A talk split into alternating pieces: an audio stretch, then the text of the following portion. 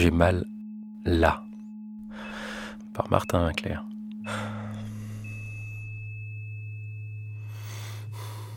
J'aime bien les Belges aussi.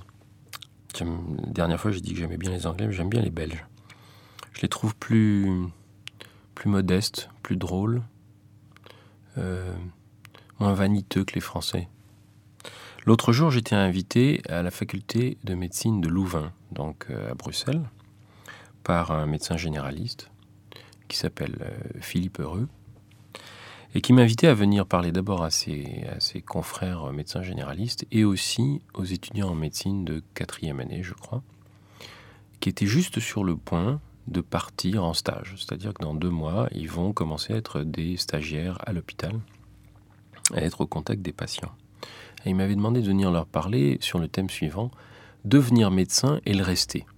Parce que, euh, pour des raisons qui m'échappent un petit peu, mais que je comprends, euh, des livres comme La maladie de Saxe, où nous sommes tous des patients, euh, dont, je suis l'auteur, semblent apporter beaucoup aux étudiants en médecine et aux soignants en formation sur, en particulier pour, pour répondre à leurs questions sur qu'est-ce que c'est que d'être médecin, et surtout, comment est-ce qu'on peut être médecin toute sa vie Parce que c'est pas quand même un boulot très facile. C'est un boulot de plus en plus exigeant. C'est un boulot qui euh, est soumis à des contraintes multiples. Et comment on peut faire un boulot comme ça pendant 30, 20, 40, 50 ans?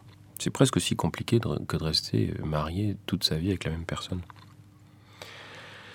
Et pendant cette conférence que j'ai donnée aux étudiants, il s'est passé des tas de choses très intéressantes. C'est-à-dire que j'ai essayé, euh, plutôt que de leur faire une conférence, d'interagir avec eux, de voir un petit peu qu'est-ce qui les motive et qu'est-ce que ça leur posait comme problème. Et en particulier, ça c'était assez simple parce qu'ils n'étaient pas encore au contact des patients, j'ai essayé de comprendre avec eux ce que ça représentait de devenir étudiant en médecine. Parce que ces jeunes étudiants, ils n'ont pas toujours été des médecins. Ils, ne sont d'ailleurs pas encore. Ils sont pas encore des soignants puisqu'ils ne sont pas encore en position de soins. Mais ils sont au centre d'un savoir euh, qui leur est déversé qu'il aurait euh, donné. Et ils se font beaucoup d'idées un peu bizarres sur ce savoir. Donc je les ai fait parler et l'une de ces étudiantes en public, dans, euh, parmi ses camarades, m'a raconté une histoire qui me paraît tout à fait exemplaire.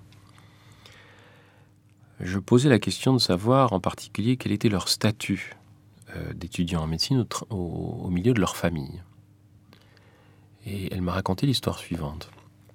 Mon grand-père, un vieux monsieur qui doit avoir peut-être 80 ans maintenant, mon grand-père me dit euh, Viens me prendre mon pouls, car je trouve que mon pouls est irrégulier.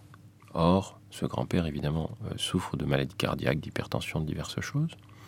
Elle lui prend le pouls, et elle constate qu'effectivement, son pouls est irrégulier. Et quand le pouls est irrégulier, ça veut dire que le cœur est irrégulier. Quand le cœur est irrégulier, ça veut dire qu'il peut euh, y avoir la formation de caillots dans le sang, et donc les caillots, après, ça va se loger, soit dans une artère, soit dans une veine. Ça fait ce qu'on appelle une embolie, ça peut être très dangereux.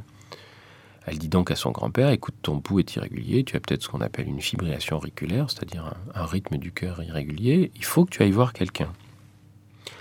Et effectivement, il demande à son médecin habituel de le voir, mais son médecin habituel, qui est, eh ben, c'est un de ses neveux. Ah, c'est encore une histoire de famille. Et d'ailleurs, il met euh, sa petite fille euh, dans une position un peu délicate puisqu'il lui dit Tu sais, j'ai un pouls irrégulier, je me sens pas très bien, mais il faut pas que tu le dises à ta grand-mère. Donc il la met dans le secret.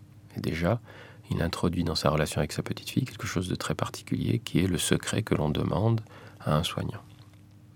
Et puis il va voir son neveu et son neveu lui dit Mais non, c'est rien, tu verras, il n'y a rien à faire de particulier. Oui, tu as un cœur un peu irrégulier, mais c'est pas grave. Et la jeune étudiante qui me raconte l'histoire me dit, malheureusement, quelques semaines après, il a fait un accident vasculaire cérébral. Transitoire, certes, mais il a fait un accident vasculaire cérébral.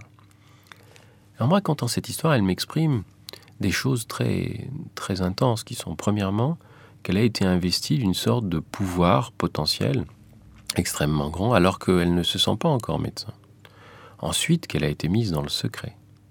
Ensuite, qu'elle a donné un conseil à son grand-père et que ce grand-père l'a suivi, mais que ce conseil n'a pas été suivi d'un traitement. Et ensuite, que ce grand-père a fait un accident alors même qu'elle lui avait dit qu'il fallait qu'il se fasse soigner ou surveiller. Et évidemment, elle se sent coupable. Et je lui dis oui, c'est ça le problème quand on devient médecin. On a le sentiment, dont il faut se départir très vite, qu'on peut devenir Dieu. Mais vous n'êtes pas Dieu. Vous ne pouvez pas empêcher les gens d'être malades. Vous pouvez seulement les écouter, les accompagner, les soulager, les rassurer, les conseiller. Mais vous ne pouvez pas toujours changer votre vie. La seule différence entre Dieu et un médecin, c'est que Dieu ne se prend pas pour un médecin.